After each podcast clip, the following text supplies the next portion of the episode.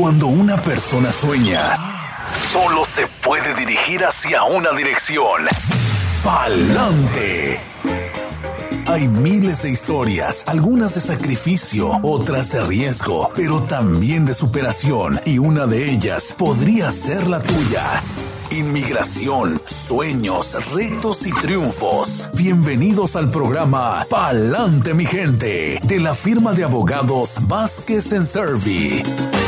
Definitivamente ya conectados con la abogada Bárbara Vázquez, como siempre dándole la bienvenida a Pa'lante mi gente. Hola abogada. Muy buenos días, como siempre, para mí un placer estar aquí con ustedes compartiendo lo que es esta hora de Palante mi gente por Oxígeno Radio, hablando sobre los temas de inmigración y contestando sus preguntas. Hoy día vamos a estar hablando del plan nombrado Build Back Better y ahora vamos a estar en realidad enfocándonos en lo que es el plan C, o sea, un plan para ver si puede ser algo que consiga suficientes votos en el Congreso y que sea incluido en lo que es este presupuesto consolidado para que entonces podamos tratar de ver si se mejora la situación para las personas que están en Estados Unidos de manera irregular y a lo mejor pueda hasta lograr la persona la residencia. So vamos a estar hablando y enfocándonos sobre este plan C, dado a que el plan A y el plan B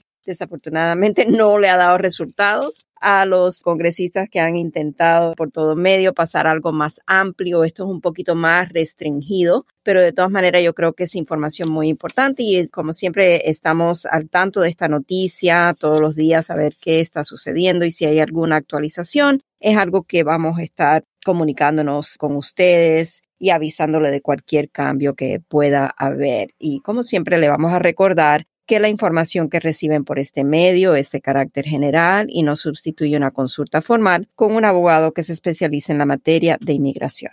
Definitivamente. Con respecto a lo que es la propuesta de ley para la legalización que está incluida en el presupuesto consolidado que están intentando pasar usando nuevamente lo que es este proceso de reconciliación presupuestaria, los demócratas en el Senado ahora proponen un plan C.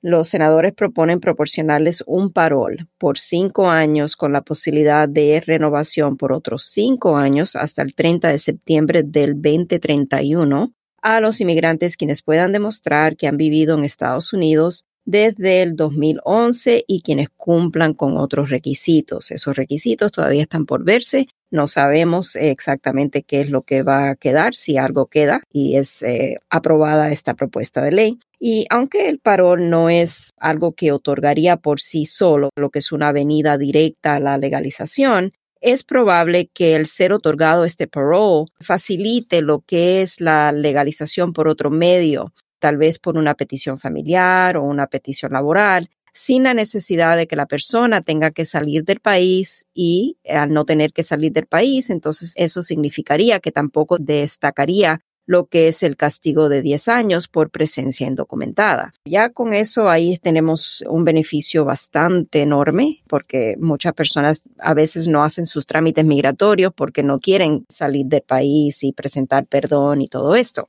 Esta propuesta de ley también podría incluir la restauración o una nueva implementación de la sección 245i, algo que hemos hablado con frecuencia en este programa y que es conocida comúnmente como la ley de la multa. Y esto es una multa que anteriormente se podía pagar bajo la ley 245i que existió hasta el año 2001 por personas quienes habían entrado de manera irregular a Estados Unidos. Y de ser aprobada esta propuesta de ley, esta ley 245i le permitiría la legalización por medio de una petición familiar o laboral con el pago de la multa y también obviamente el gobierno va a imponer otros requisitos. Siempre vamos a estar al tanto de cualquier cambio, cualquier noticia que haya sobre esto en estos próximos días. Pero algo importante es que si esto llega a convertirse en ley, el parol le daría básicamente a la persona la posibilidad de obtener un permiso de trabajo, permiso de viaje y también podría la persona entonces solicitar licencia o una ID estatal. Se estima que si esto llegaría a convertirse en ley, se podrían beneficiar un promedio de 6.8 millones de inmigrantes bajo este nuevo plan. So, estamos siempre pendientes a las noticias porque sí sabemos que van a quedar muchas personas beneficiados si es que es aprobada esta propuesta de ley. También este plan C podría incluir una provisión para recapturar visas de inmigrantes que no fueron usadas desde 1992. Esto significaría que cientos de miles de personas quienes han estado esperando la disponibilidad de una visa de inmigrante para poder entonces hacer su trámite para la residencia podrían ser elegibles inmediatamente para ese proceso. Con respecto a esto último de recapturar las visas de inmigrantes, aquí lo que estamos hablando es de varias cosas. El boletín de visa, que hemos hablado de esto anteriormente en varios programas, es algo que controla cuando una petición familiar está en categoría preferencial. Quiere decir que tal vez estamos hablando de un hijo casado de padres ciudadanos o estamos hablando de un hermano ciudadano quien está o ha pedido a su hermano.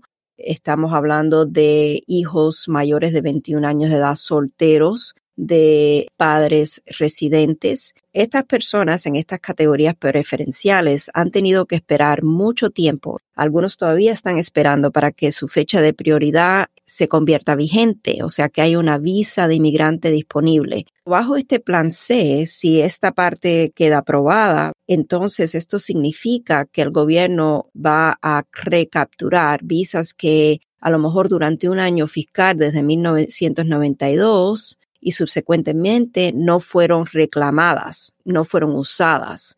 Esto es algo bastante grande también, posiblemente, porque quiere decir que al ser recapturadas todas estas visas que no han sido usadas, muchas personas van ahora a tener de repente una visa de inmigrante disponible porque la fecha de prioridad va a ser convertida a, ¿cómo se llama?, disponible, vigente. O sea, como quien dice, abogada, para algunos procesos que ya estaban iniciados, donde estaban en pausa esperando una visa, sería como asumir que va a ser automático sería que pueden automáticamente, si la fecha de prioridad se convierte vigente, entonces empezar su proceso, ya sea el proceso consular o el proceso para ajuste de estatus, dependiendo de dónde la persona va a poder aplicar a la residencia, bajo qué proceso. En vez de tener que seguir esperando, van a poder hacer ese trámite de inmediato, porque ya entonces la visa estaría vigente.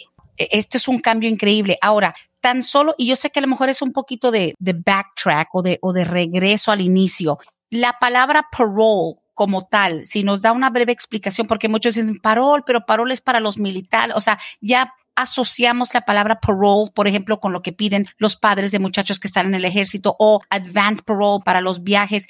Parole como tal, ¿cuál sería la mejor explicación de qué significa eso en asuntos migratorios? Depende, y esto es lo que es complejo explicarlo porque hay diferentes tipos de paroles. Hay parol humanitario, que por ahí iría esta situación. Y un parol humanitario, si es otorgado bajo la sección 212D de D25 de la sección de la ley de inmigración, permitiría que la persona sea considerada como haber efectuado una entrada autorizada, aunque nunca haya salido para entrar con parole. Y esto es lo que está sucediendo con personas quienes son otorgadas el parole in place, o sea, los padres de militares. Lo mismo o similar sucedería acá, en este tipo de parole que el gobierno quiere tratar de que quede como ley, ¿verdad? Estos congresistas que han propuesto este plan C. Pero hay diferentes parole. Una persona también puede conseguir un parole, vamos a decir, si fue deportada de Estados Unidos de manera ilegal, porque a lo mejor el gobierno cometió algún error o fueron violados los derechos constitucionales a lo mejor esa persona le otorgan un parole diferente para volver a poder litigar su caso y ese parole no necesariamente va a otorgarle la posibilidad a la persona de a lo mejor legalizar a través de otro método, lo cual un parole humanitario podría tener esa disposición. El parole es también algo que el gobierno considera que la persona no ha entrado a Estados Unidos con, vamos a decir, una admisión, que no se ha presentado necesariamente esa persona con documentos regulares, una visa o algo que le permita entrar a Estados Unidos. Eso es como algo extraordinario, vamos a decir, que el gobierno otorgaría.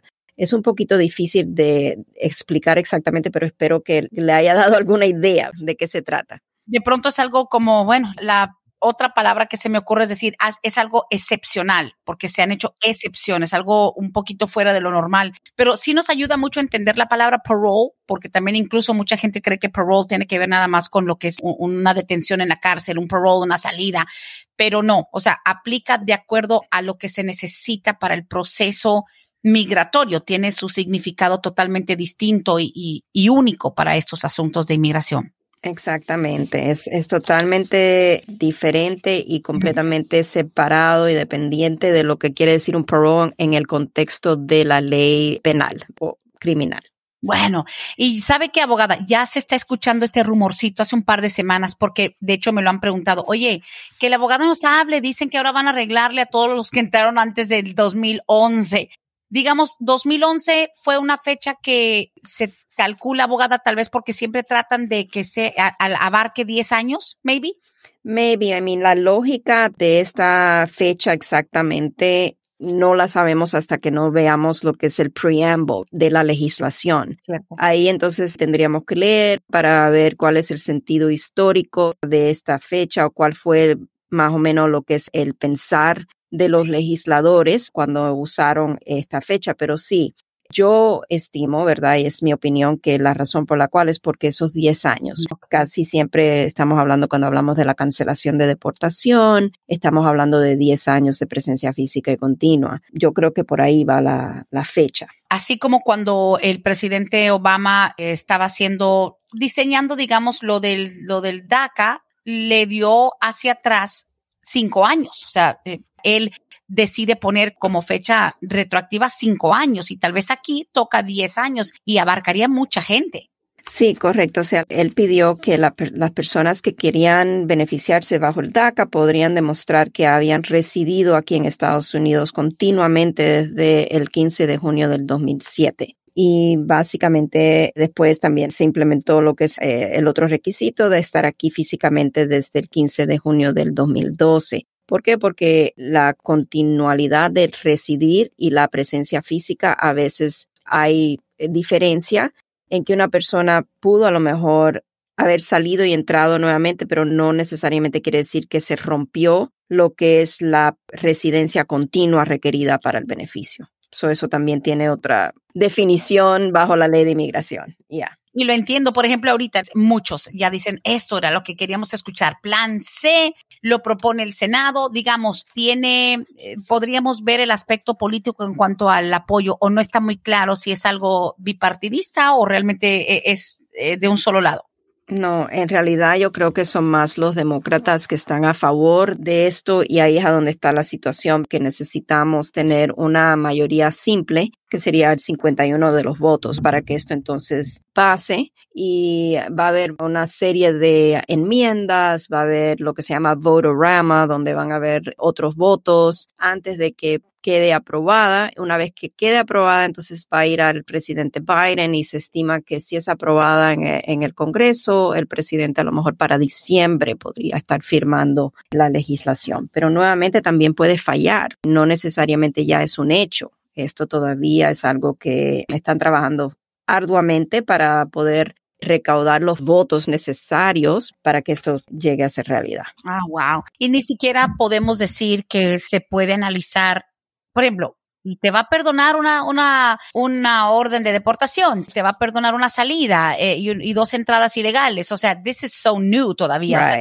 porque dice, y si esto se llega a aprobar, perdonaría el castigo permanente. Wow, pues castigo permanente de por sí también es un tema muy amplio, pero dice aquí, te perdonaría el castigo permanente, por ejemplo, dice en mi caso, yo entré, salí y volví a entrar ilegalmente.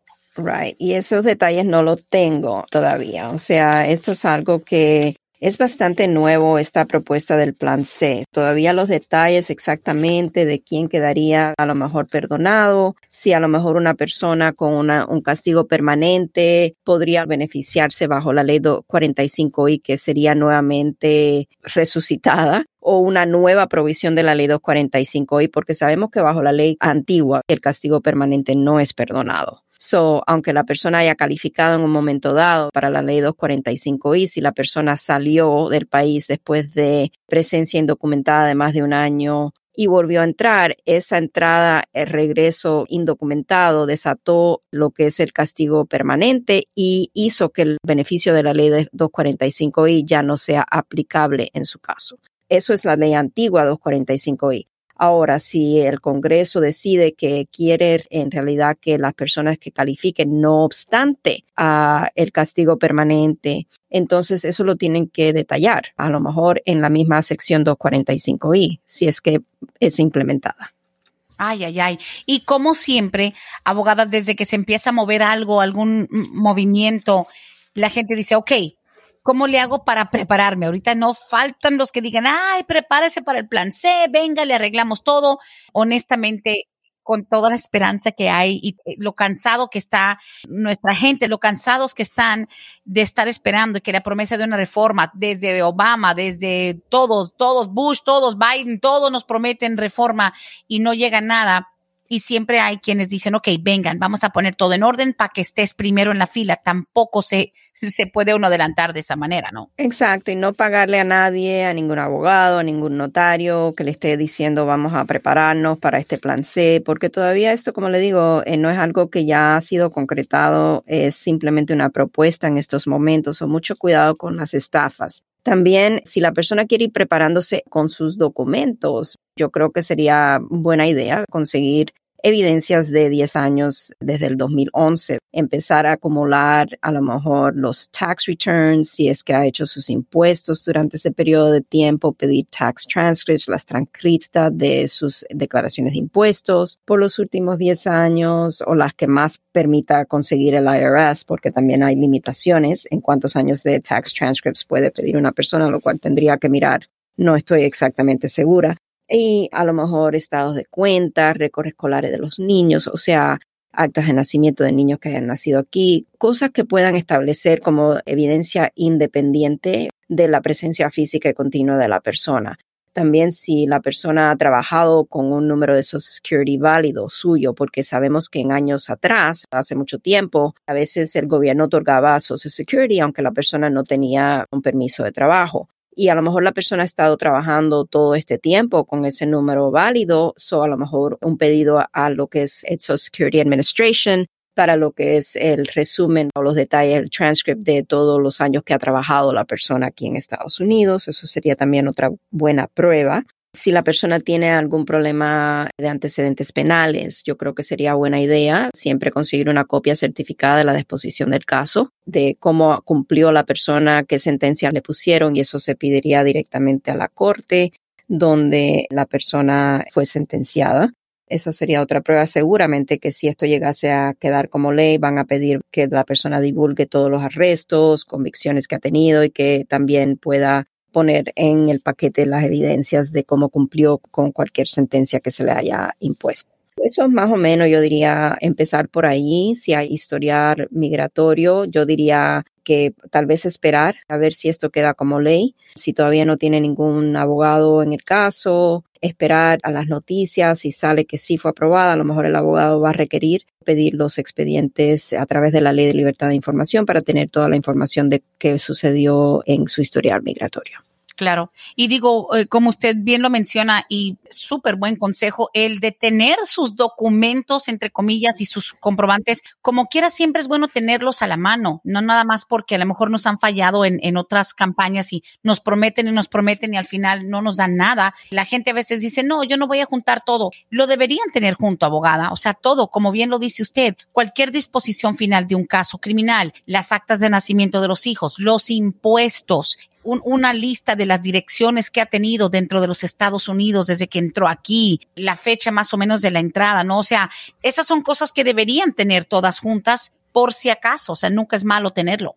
Exacto, cualquier trámite migratorio que a lo mejor alguien ha hecho petición familiar en un pasado, o sea, todas estas cosas es bueno que se vayan organizando. Aunque pase esta ley o no pase esta ley, tenerlo en un lugar organizado para cualquier cosa que haga falta, ya sea un, trámite migratorio futuro. También, o sea, con esto de los del FOIA, los pedidos de expediente de historial migratorio. En mi opinión, si fuera yo quien tuviese un historial migratorio, me gustaría saber qué es lo que tiene el gobierno con referencia a mi detención en la frontera, vamos a decir, o con referencia al trámite de inmigración que hice que no me dio resultado.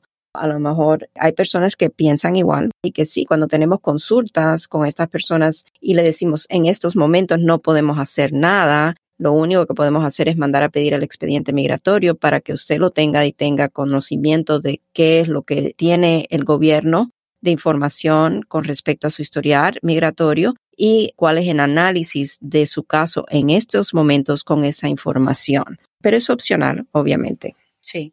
Y por supuesto que aquí viene de repente otra vez digamos, la ola de personas queriendo hacer esa consulta. Este, chéqueme todo. ¿Usted cree que yo califico si se llega a dar siempre que yo una propuesta? Es si el DAPA, ¿se acuerda cuando el DAPA iba a proteger a los padres de los jóvenes con DACA? Viene la ola de gente, viene la avalancha. Ahora, otra cosa, por lo del COVID todavía, atrasos en los asuntos migratorios cómo está para que la gente sepa, porque luego la gente cree, hágame mi folla y, creen que en dos semanas eh, la FBI le va a mandar el reporte. O sea, eso también se está tardando. Eso es un primer paso muy bueno, ¿no? A buscar el folla. Sí, por ahí empezamos cuando hay historial penal o historial migratorio. Si la persona me dice entré de manera indocumentada, nunca fue capturada, nunca he tenido ningún contacto con las autoridades de inmigración, tampoco he tenido ningún contacto con la policía, o sea que tiene récord limpio en ambos respectos. Entonces, no, obviamente no vamos a hacer un FOIA porque no va a salir nada, pero sí es bueno, en mi opinión, tener adelantado, si es posible, lo que es el pedido del expediente sabiendo la persona que en estos momentos todavía no hay nada que podamos hacer, a lo mejor en el caso, porque a lo mejor la persona tiene que esperar a que haya un cambio en ley. La persona siempre está libre de pedir su expediente migratorio, no obstante a que tenga un proceso que puede avanzar con inmigración. Pero eso es una decisión muy personal de la persona. Si quiere hacer el trámite, quiere hacer los pedidos y quiere que un abogado le averigüe qué es la información, qué fue lo que sucedió. Muchas personas hace mucho tiempo fueron detenidas, no se acuerdan ni qué nombre dieron, pero se acuerdan que dieron otro nombre. También quieren saber qué fue lo que puso el oficial en el relato. A lo mejor esa información a veces es importante cuando la persona entró a Estados Unidos acompañada de otra persona. A veces eh, a través de los follas podemos hasta recibir lo que fue el interrogatorio bajo juramento que la persona hizo. Esa información nos da mucha información a nosotros los abogados para saber cómo tratar un caso en un futuro o si estamos tratando un caso de un cliente y tenemos que pedir un perdón, sabemos dependiendo de lo que la persona declaró bajo juramento, si tenemos que de alguna manera explicar que fue una mentira, una representación falsa, tenemos que pedir un perdón por esa información. O sea, todas esas cosas. Uy, se tiene que considerar mucho.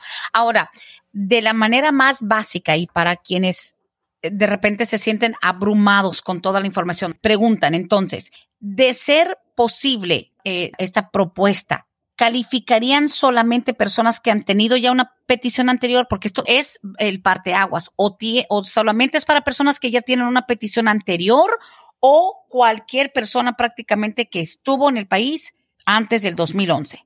No dice que la persona tiene que tener una petición hecha ya anteriormente para ser otorgado un parole por el momento. Esto puede cambiar nuevamente y quiero hacer hincapié en ese dato, porque esto solamente es una propuesta y cuando tenemos una propuesta pueden haber cambios, enmiendas, pero por el momento el parole que están pensando otorgar no requiere que la persona tenga una petición familiar o laboral hecha anteriormente. Great. Sería demostrar por, lo, por el momento que ha vivido en Estados Unidos desde el 2011. Van a haber otros requisitos, los cuales todavía esos detalles no los tengo.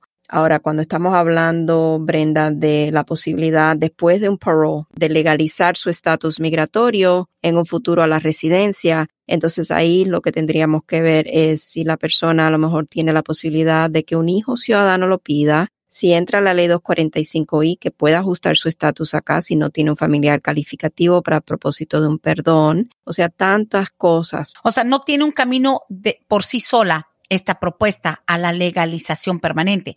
Es más bien el puente que te conecta y que te evita tener que salir de los Estados Unidos. Abogada, yo creo que, mire, eso ha sido el tema recurrente desde hace 20, 30 años. La gente dice, mira, yo espero 5 años, yo espero 10 años, que me pida mi hijo, mi esposo, que me pidan mis suegros con el matrimonio, que no sé qué.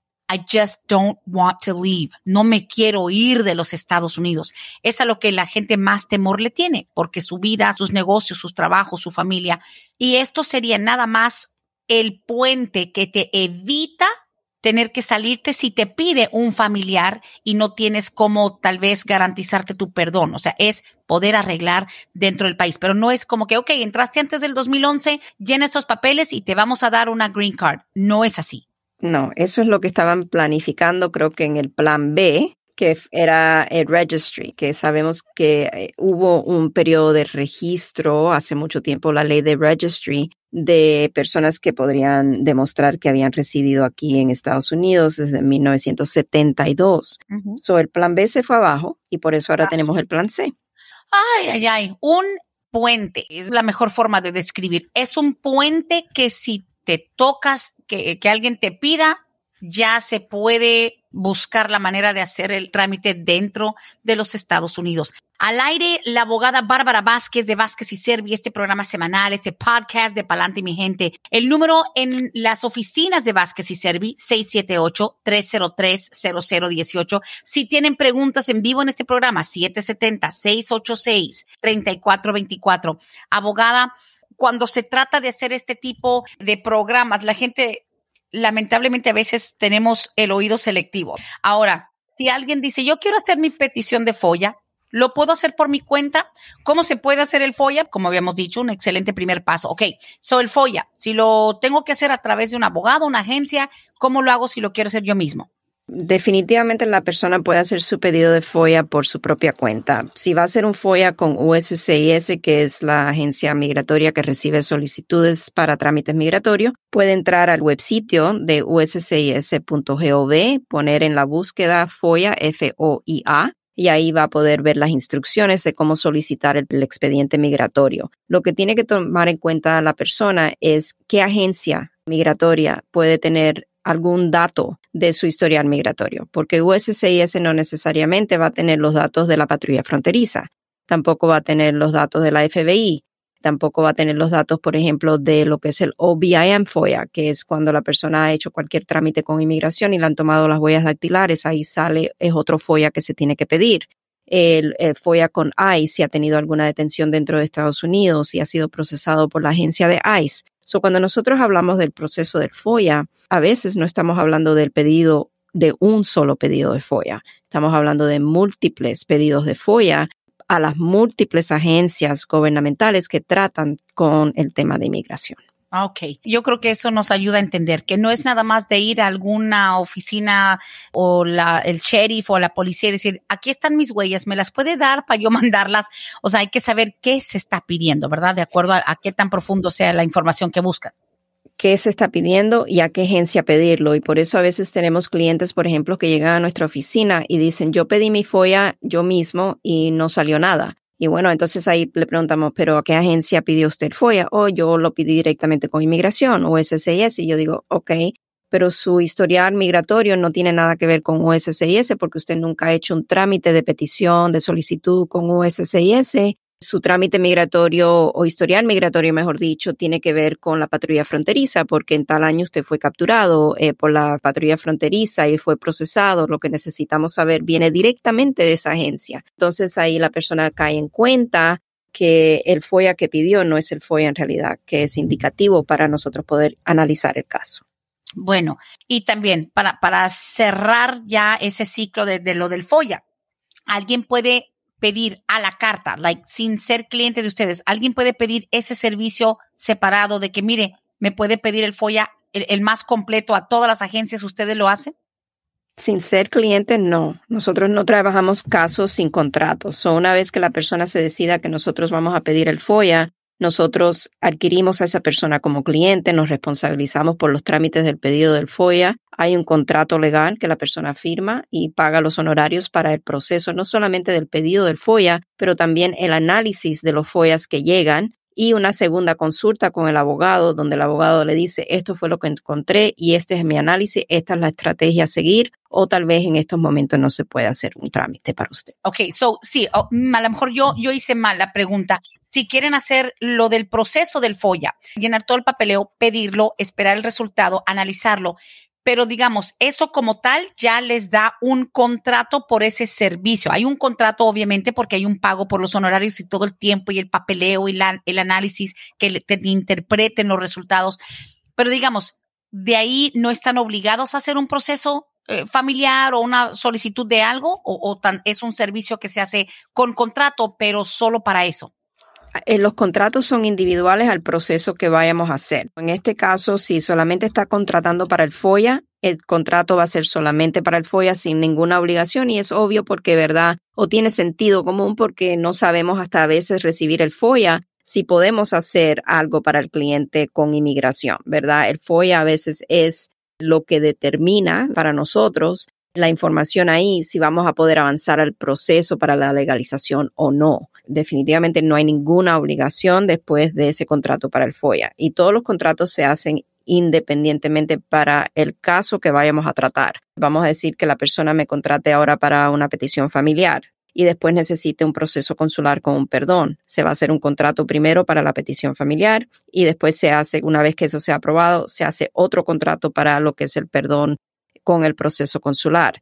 La razón por la cual lo hacemos así, en vez de hacerlo todo junto, es porque ¿qué pasa si algo pasa en el intermedio de la solicitud ser entregada con inmigración y eh, la solicitud será aprobada y la persona entonces a lo mejor ha cometido un delito, a lo mejor ahora ya no es elegible al perdón provisional y tiene que hacer el perdón tradicional, eso cambia la situación y por eso para protección del cliente y nuestra lo hacemos de esa manera. Ah, qué bueno, qué bueno que lo explica porque luego la gente dice, pero es que no me quisieron hacer nada más esto, nada más lo otro. También implica un contrato, es un servicio que requiere papeleo, no es nada más como decir voy a, hacer un delivery de una pizza y se acabó. Eh, señores, pa'lante, mi gente. Hay que ir pa'lante porque pa'lante vive gente y hay cambios y hay movimiento en el gobierno. Para preguntas al aire, wow, qué rápido se nos va el programa. 770-686-3424 en vivo en la línea telefónica. Creo que por la cantidad de personas conectadas, creo que estamos más que nada entusiasmados, abogada Bárbara, de lo que estamos escuchando. Aquí le va otra y la tengo, let's see, mínimo siete, ocho mensajes tienen la misma pregunta no puede faltar. Entonces, el caso de cientos de miles de inmigrantes que entraron indocumentados, tienen hijos nacidos aquí y dicen, ok, y ese bebé ancla del que acusan a algunas personas en, en el gobierno de que cuando un inmigrante tiene un hijo nacido aquí, ahora sí, tengo mis hijos mayores de 21. No he metido papeles porque sé que al no tener otro pariente calificativo para el perdón, me voy a tener que ir este posible programa del Plan C ayudaría a esas cientos de miles de personas que dicen, mira, lo que tengo es mi hijo nacido aquí, nunca he vuelto a salir, tengo mi historia limpio, este es el puente que yo estaba esperando? Posiblemente sí, sí. Primeramente, si queda aprobada la ley y queda la persona elegible para aplicar al parole, si el parole se lo otorgan a la persona y la persona tiene la manera de legalizar su estatus migratorio por medio de un hijo ciudadano, vamos a decir como este ejemplo, mayor de 21 años de edad, y también si queda implementada dentro de este plan C una provisión 245 y nueva o resucitada y la persona paga la multa monetaria y es en todas maneras elegible bajo cualquier requisito que vayan a pedir.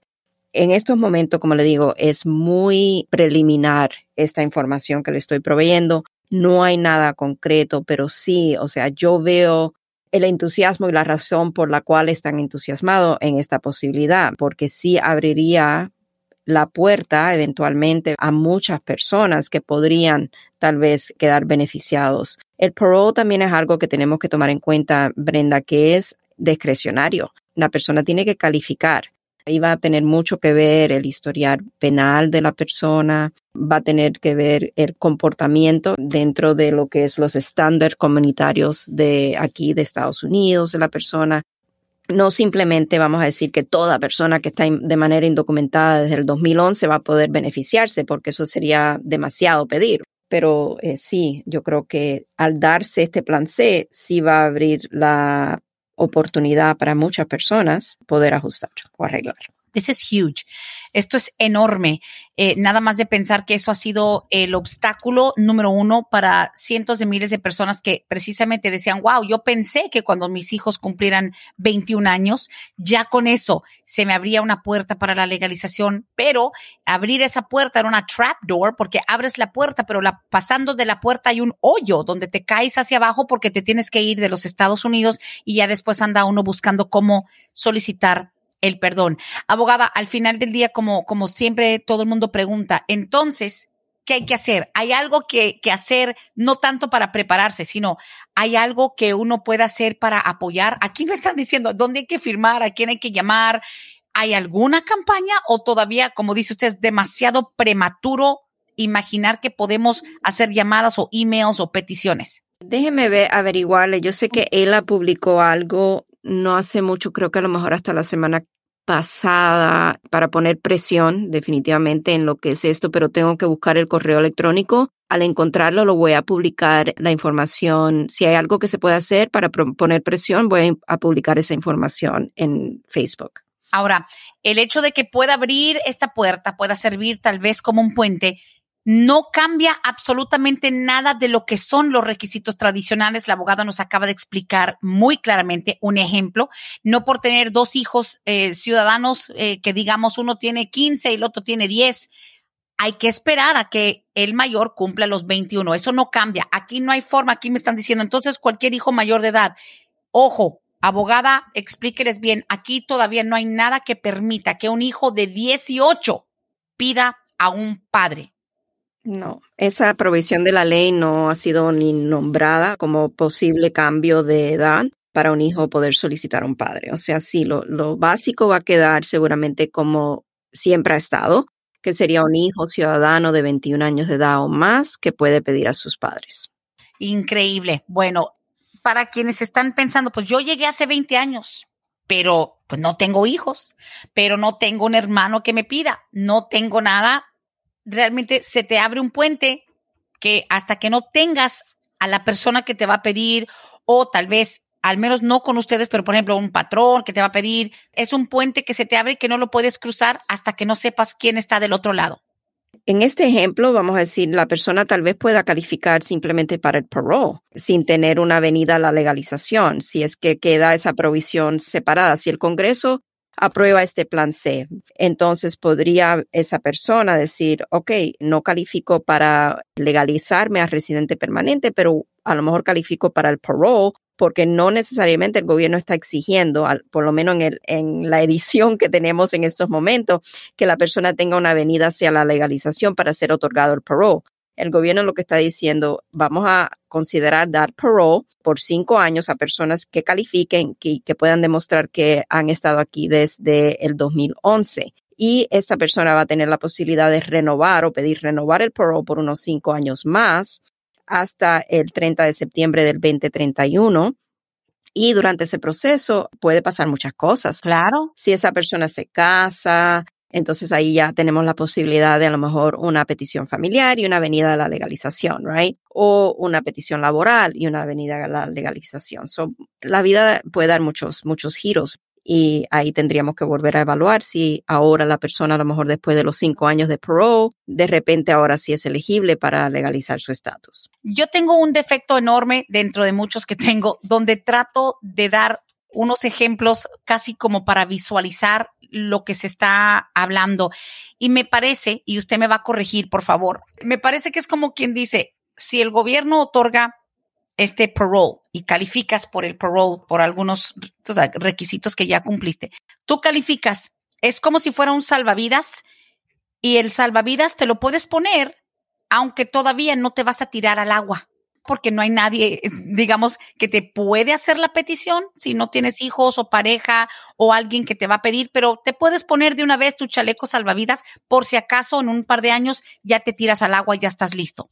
Exactamente, esa es muy buen visual, ¿verdad? A lo que, de lo que... siempre hago eso, siempre trato de está bien, porque eso eso nos ayuda a poner las cosas en perspectiva. Exacto, en perspectiva. Y el no hacer, vamos a decir que esto quede como ley y la persona es elegible al parole, pero sabe que no tiene inmediatamente una venida a la legalización. De todas maneras, aplica el parole porque son cinco años con una posible extensión de cinco años más, que no tiene que estar sufriendo que si me van a detener, que si me para la policía, que si me ponen en custodia de ICE, que me pueden deportar. Son cinco años de paz con unos cinco años tal vez adicionales de más paz. Y por qué no hacerlo eh, sería, o sea, yo diría eh, absurdo, porque también los beneficios son bastante grandes, que otorgaría, por ejemplo, un permiso de trabajo, licencia de conducir, paz, ¿verdad? Para que la persona pueda estar viviendo, trabajando legalmente en Estados Unidos sin ese temor diario de que estoy aquí de manera irregular en el país y en cualquier momento soy sujeto a ser deportado. Exacto. Wow. Dicen aquí, ¿qué tanto se parece este plan C a un TPS? ¿Qué tanto se parece? Bueno, eh, en realidad el TPS es totalmente, vamos a decir, algo temporal que eh, ahora estamos viendo después de la administración Trump. Muchas cosas cambiaron cuando antes se podía hacer una legalización por medio de un hijo, un cónyuge, residente o ciudadano. Entonces, en esos casos hubo un giro y ahora en muchos casos no podemos hacer los trámites. Yo creo que esto sería una de las diferencias mayores, pero nuevamente para que el plan C pueda llevar a alguien que entró de manera indocumentada a Estados Unidos que le otorguen el parole a una legalización, tendría que haber la posibilidad de una petición familiar y tal vez nuevamente lo que es posiblemente la ley de la multa, la de ley 245 y algo que no está en lo absoluto en el plan del TPS. TPS no tiene la ley 245 y ahí la Corte Suprema ha dicho que el TPS no es un estatus migratorio que da una venida a la legalización. So, en eso cambiaría. Sí, hay diferencias claves. Ahora, para este plan, digamos, las personas, suponiendo que no tienen a nadie esperándolos al otro lado del, del puente. Si se pone el salvavidas, no se tiran al agua, no, no estoy casado, no tengo hijos soliciten, ¿verdad? Porque pues sí, como dice usted, está disponible eh, siempre que califiques, aunque no tengas un proceso rápido. Cuando usted dice que te da esa paz por cinco años, ¿es porque les van a dar permiso de trabajo y seguro social? Posiblemente sí. Eh, lo que el plan se está diciendo es que lo van a considerar case by case, caso por caso. Por ejemplo, yo creo que esto es lo que significa, y nuevamente estamos asumiendo muchas cosas, pero yo creo que lo que significa cuando el gobierno dice que va a considerar otorgar lo que es permiso de trabajo en caso por caso, la persona a lo mejor va a necesitar demostrar que tiene una necesidad de trabajar, de tener ese ingreso y que por esta razón necesita ese permiso de trabajo. Si es una persona que, vamos a decir, está estudiando y que a lo mejor no calificó para el DACA y quiere acogerse al parole este que posiblemente pueda suceder. Entonces, la razón que podemos dar es que la persona necesita tener licencia de conducir para ir tranquilamente de la escuela a su casa y que eventualmente a lo mejor necesita trabajar para poner sostener. Eso es lo que la gente llama tranquilidad, por lo menos tener mi licencia, mi social y ya después que me llegue la green card. Claro, tranquilidad de andar aquí la felicidad va a ser ya cuando puedan viajar a su país y ver a sus familiares. Ya sería la dosis completa. Antes de que se acabe el programa, dice por aquí, tenemos preguntas un poquito distintas. Dice aquí, eh, buenos días, eh, yo soy beneficiada de la visa U. Ya tengo tres meses que me llegó mi permiso de trabajo. Vivo con mi esposo desde hace 11 años, pero no nos hemos casado. Si me caso con él, ¿le puedo meter papeles o todavía no? Gracias.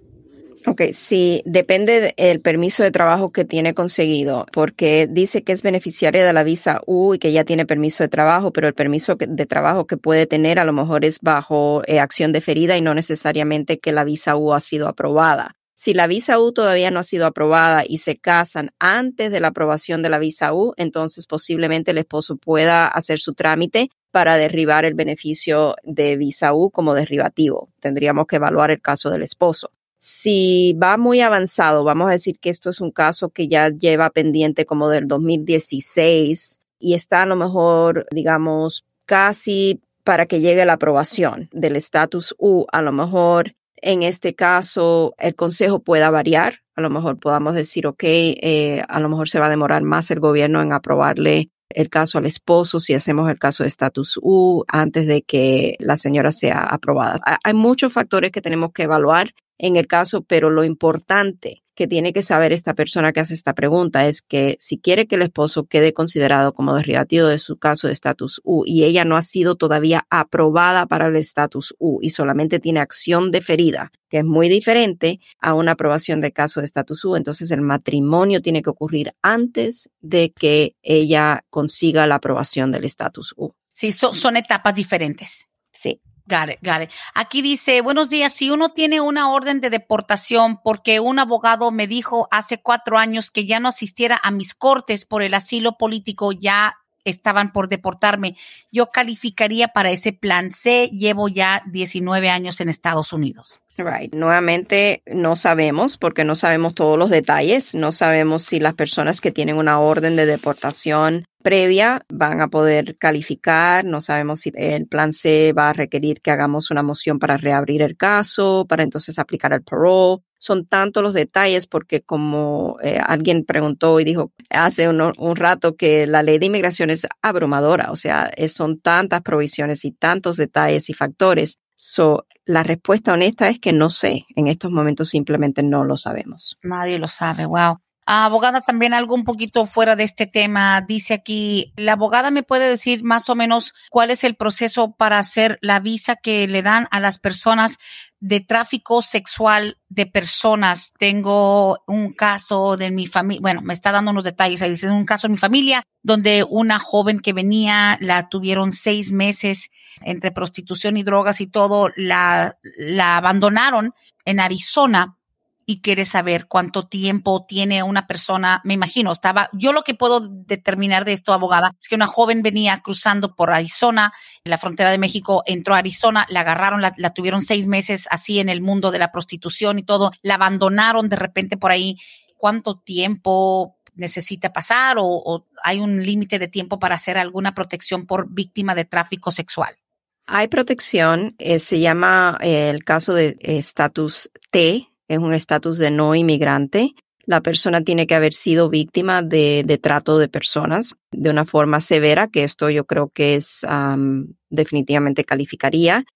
No hay un tiempo de, o sea, e, exactamente vamos a decir, si fue esto sucedió hace un mes, dos meses, no tiene que esperar para hacer un trámite de, de esta índole de estatus T.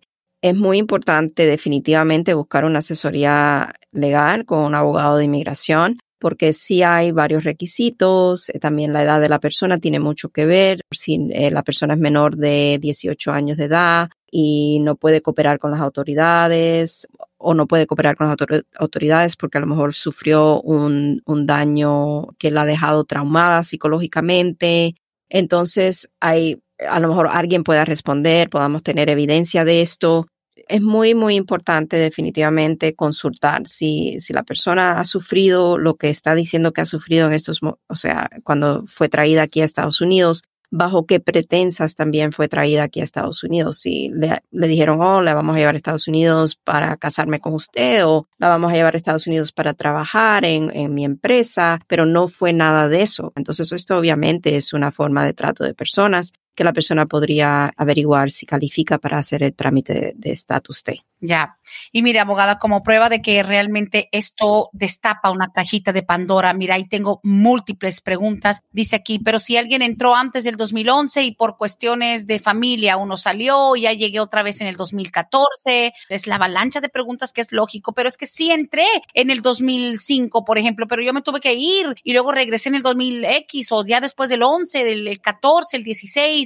¿Qué tal toda esa gente nueva que está llegando de Centroamérica y México? Todavía no se sabe, pero abogada, sabemos que van a haber miles y miles de excepciones y preguntas. Es que, pero yo sí llegué hace 20 años, pero me tuve que ir, mi mamá se me enfermó y ya regresé, era después del 2012 es que es muy temprano, pero ¿cómo resumimos lo, de lo que se trató el programa del día de hoy? O sea, todavía es muy temprano para preguntar todo eso, ¿no? Sí, demasiado temprano para poder contestar esas preguntas. Preguntar pueden preguntar, pero la respuesta va a ser en estos momentos que no sabemos, porque, ah, o sea, si, por ejemplo, el gobierno está pidiendo que la persona demuestre que ha vivido continuamente aquí en Estados Unidos desde el 2011, entonces Lo que tenemos que saber y lo cual no sabemos todavía es si el lapso de esta persona que hace esta pregunta, ok, estuvo aquí antes del 2011, estuvo aquí hasta el 2014, en el 2014 se fue, vamos a decir, y volvió a entrar en el 2016. Lo que no sabemos en estos momentos es si ese tiempo fuera de Estados Unidos va a romper lo que es la presencia continua que tal vez el gobierno va a pedir en este caso, la residencia continua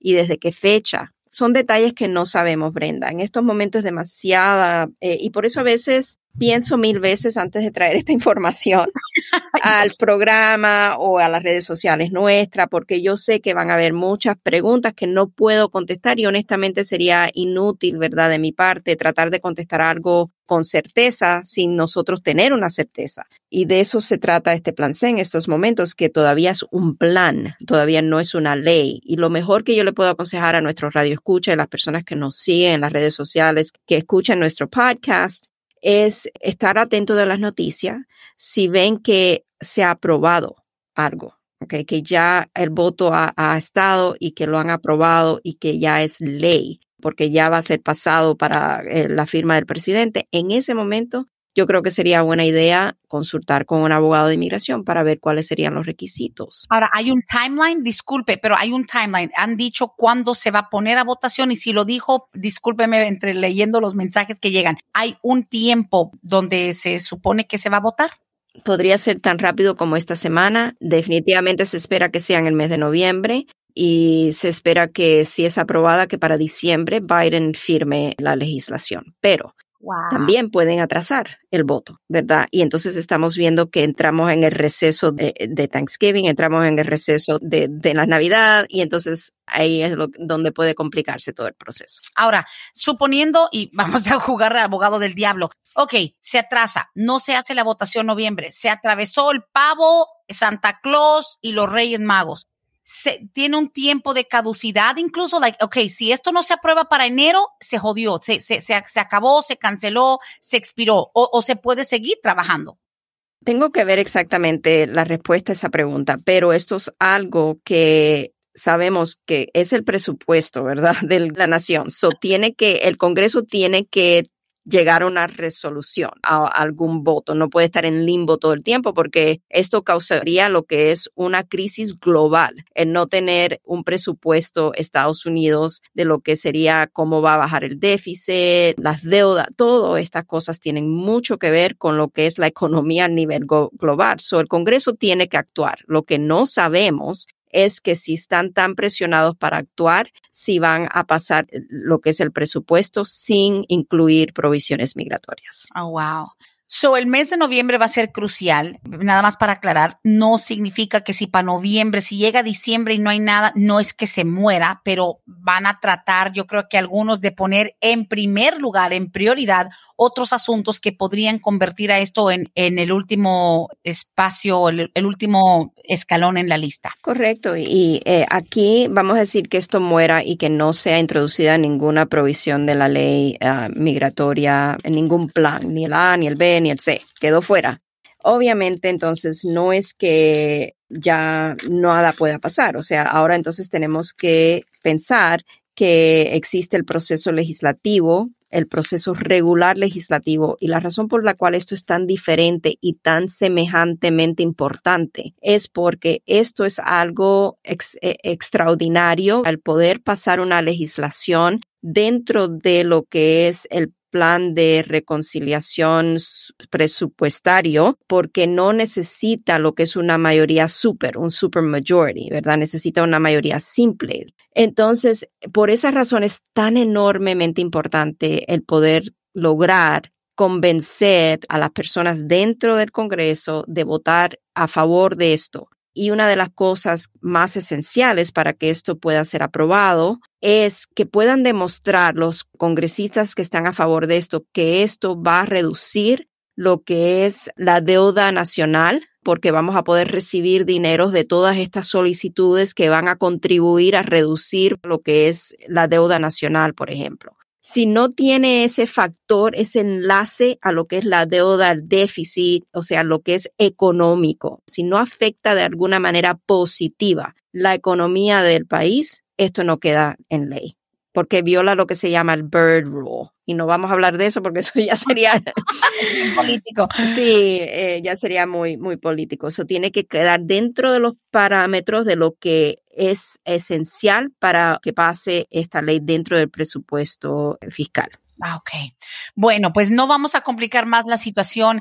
Creo que tenemos que ver y, y, bueno, para aquellos que son personas de fe, a orar mucho, a mirar mucha noticia de, de, fuentes confiables, esperar. Obviamente apenas la semana pasada, abogada, estábamos hablando precisamente de que si hay algo que podría ayudar a los del TPS del DACA, mira esto que viene plan C, so hay que estar alerta y hay que tener fe y obviamente tampoco depositar toda nuestra confianza en estos movimientos políticos porque a veces sí, es la decepción más grande es que de repente algo muere, algo eh, se queda por ahí en el suelo, debajo de la mesa, lo, lo barrieron porque ya viene Thanksgiving y fin de año y es mejor ignorar algunas cosas para ciertos grupos en ciertos partidos, pero abogada, la información que nos trae, yo sé que uno dice, man, abro esta puerta, abro esta caja de Pandora, well, está abierta y estamos pendientes de, de las personas en las que confiamos, que es a ustedes ahí en Vázquez y Servi. Muchísimas gracias, tremendo programa como siempre. Muchas gracias, Brenda. Y bueno, aquí como siempre, los esperamos para el próximo martes. Muchas gracias. Gracias. Hasta la próxima edición. Gracias.